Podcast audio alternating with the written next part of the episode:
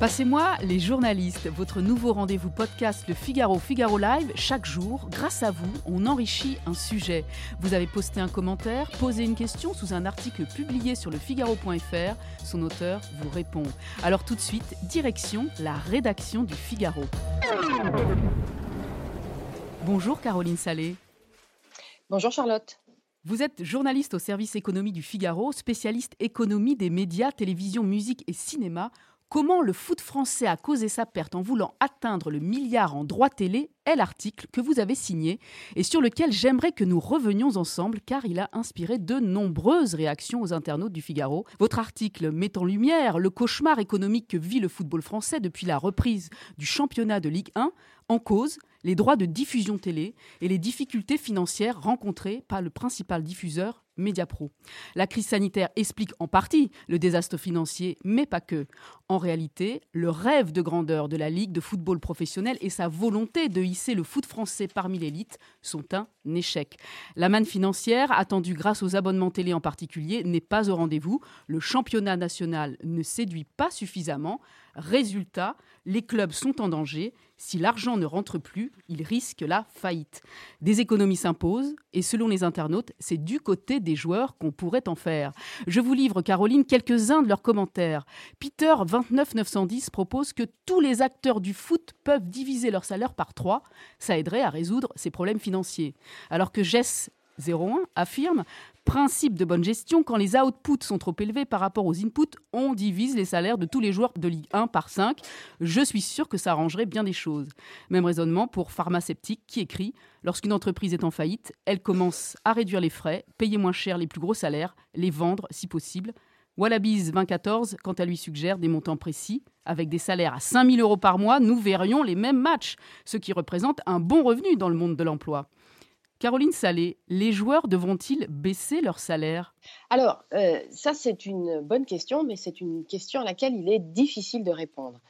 Bien sûr, on peut estimer qu'il y aurait une certaine logique à voir les salaires des joueurs diminuer, puisque le gâteau rétrécit, chacun reçoit une part plus petite. Mais cette logique se heurte à deux difficultés. La première est d'ordre contractuel. Rien ne dit que les contrats en cours, dont les montants sont donc fixés pour plusieurs années, permettent d'opérer cette réduction. Est-ce que le défaut de paiement du principal diffuseur du championnat de France est un motif qui figure sur les contrats? Difficile à savoir. On a pu le constater lors du premier confinement, malgré l'arrêt des matchs, rien n'avait vraiment changé sur la feuille de paye des joueurs. Le second problème est plus d'ordre concurrentiel. Le football n'est pas seulement le sport le plus suivi, c'est aussi un énorme business qui engendre beaucoup de retombées économiques, ce qui explique en partie des niveaux de salaire élevés. Baisser les salaires ou les plafonner, comme ce que proposent certains dirigeants allemands, risquerait donc d'avoir de lourdes conséquences sur l'écosystème. Moins d'argent mis sur la table, cela veut dire potentiellement un accès plus limité aux grandes stars internationales, ajouté à une fuite des talents. Les meilleurs éléments finiront par être recrutés dans les clubs anglais, espagnols, allemands, qui seront mieux disants. Or, ce qu'il faut bien comprendre, c'est que les joueurs sont les vrais actifs des clubs. Ce sont les vedettes du football qui font se déplacer des spectateurs dans les salles et qui font vendre des produits dérivés. Bref, c'est sur eux que repose en grande partie la valeur des clubs. Se pourrait-il que nous y soyons de notre poche s'interrogent de nombreux lecteurs de votre article, comme Susanna001 qui s'inquiète. Espérons que ce ne seront pas nos impôts qui viendront suppléer au manque de recettes. Tout comme JLKTZ qui dit J'espère que nos impôts ne seront pas sollicités pour pallier cette légèreté coupable. Gérard Blanc, 1, s'interroge Mais qui va payer cette faillite? Les Français? RLB lui en est convaincu c'est le contribuable qui va les renflouer. Caroline Salé, si les clubs de foot français font faillite, qui va payer?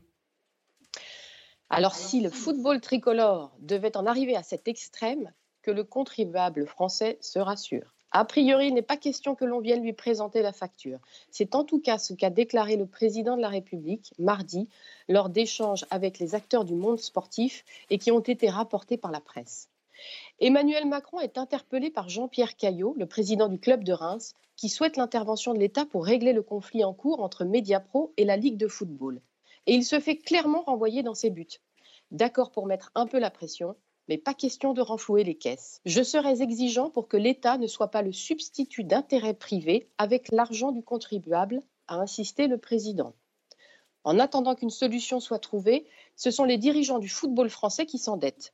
Ils ont contracté au printemps un premier prêt garanti par l'État de 224 millions d'euros, puis un second de 110 millions d'euros auprès de la banque JP Morgan. Ils devront probablement réitérer l'opération en décembre puisque Mediapro, le principal diffuseur de la Ligue 1, n'a pas l'intention de payer les 150 millions d'euros qu'il devra à cette échéance, en plus de 172 millions qu'il n'a pas réglés en octobre. Toutes les sommes empruntées seront redistribuées aux clubs pour leur permettre de maintenir leur activité, même de manière artificielle, puisqu'en réalité, il n'y a pour l'instant aucune véritable rentrée d'argent. On le voit, Caroline Salé, le, le, foot français est en danger. Vous avez euh, mis en avant euh, cet aspect-là de la situation. Comment on en est arrivé là? La situation cataclysmique dans laquelle se retrouve aujourd'hui le football français est la résultante d'une énorme imprudence et d'un aveuglement. Il faut revenir en arrière au printemps 2018 pour bien comprendre. La Ligue de football professionnel organise à l'époque son appel d'offres concernant les droits de diffusion du championnat de France pour les saisons 2020 à 2024.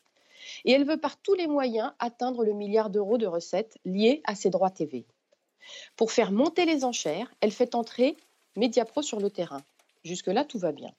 C'est après que les choses se corsent, lorsque Mediapro remporte la majeure partie de la compétition la Ligue, tout à son bonheur d'avoir atteint l'objectif du milliard, oublie toute notion de prudence. Même si le montant du chèque promis par Mediapro est énorme, plus de 3,3 milliards d'euros sur 4 ans, elle aurait pu demander une garantie bancaire au groupe sino-espagnol. Or, et c'est l'erreur qu'elle paye aujourd'hui, la Ligue ne l'a pas fait. Cette erreur est d'autant plus incompréhensible que certains signaux s'étaient mis à clignoter en rouge. En 2018, Juste avant que ne démarre l'appel d'offres pour le championnat français, Mediapro avait tenté de s'emparer des droits de diffusion de la série A en Italie.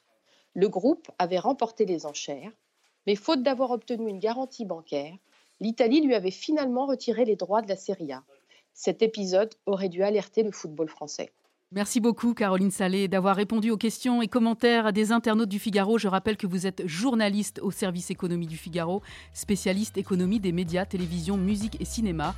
Votre article Comment le foot français a causé sa perte en voulant atteindre le milliard en droit TV est disponible sur le site lefigaro.fr. À bientôt.